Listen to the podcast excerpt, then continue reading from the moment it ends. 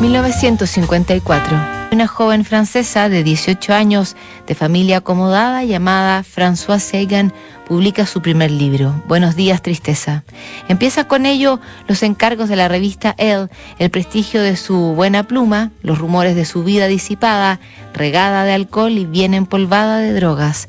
Todo esto dañaría su salud, tendría accidentes, pero también el coraje de escribir cartas como esta que tituló Carta a un hombre cualquiera, aunque en realidad era para Sartre. Querido señor, y le llamo querido señor pensando en la interpretación infantil que de esta palabra hace el diccionario, un hombre cualquiera.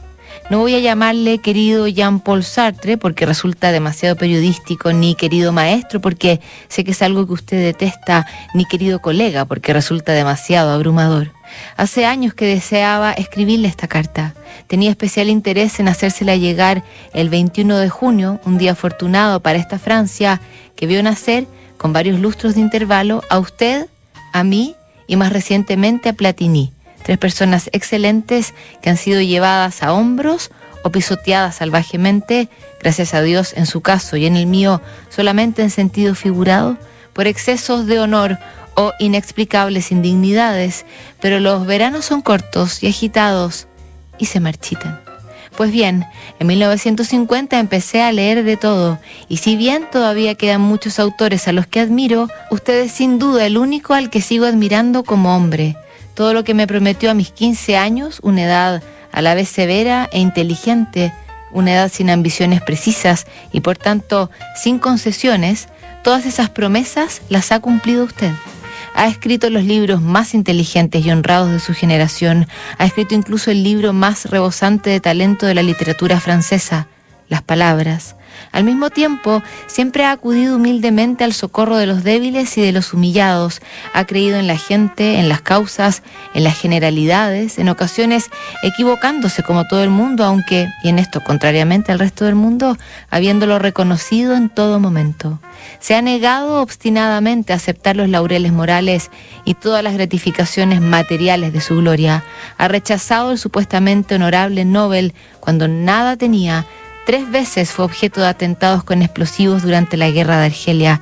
Ha impuesto a los directores de teatro las mujeres que le gustan para papeles que no eran exactamente los que más adecuaban a ellas. En resumen, ha amado, escrito, compartido y entregado todo lo que podía dar y que era en realidad lo importante al tiempo que rechazaba todo lo que se le ofrecía en nombre de la importancia. De hecho, no ha buscado usted refugio tras la famosa fragilidad del escritor esa arma de doble filo que es su talento, evitando con ello caer en el común de los narcisos, que no es sino uno de los tres roles reservados a los escritores de nuestra época, junto con los de Pequeño Señor y Gran Lacayo. Lejos de blandir, como tantos otros, entre delicias y clamores, esa supuesta arma de doble filo, ha pretendido que fuera eficaz, ágil y ligera en su mano y se ha servido bien de ella, la ha puesto a disposición de las víctimas de las auténticas víctimas, de las que no saben escribir, ni explicarse, ni pelear, ni siquiera a veces quejarse. Ha sido el único hombre de justicia, de honor y de generosidad de nuestra época, trabajando sin cesar, dándolo todo por los demás, viviendo sin lujos y sin austeridad, sin tabúes y sin celebración alguna, salvo, claro está, el triunfal júbilo de la escritura. Qué vida tan ejemplar para un hombre que nunca ha deseado ser ejemplo de nada y aquí le tenemos privado de la vista, según dicen, incapaz de escribir y a buen seguro sintiéndose tan desgraciado como cabe imaginar.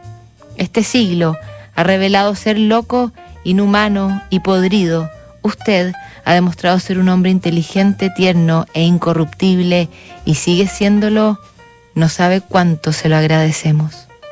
Tras recibir esta carta, François Sagan y Jean-Paul Sartre comenzaron a verse esporádicamente, pero regularmente y ella compartió su carta formidable en 1985, en el que sería su último libro, con mi mejor recuerdo.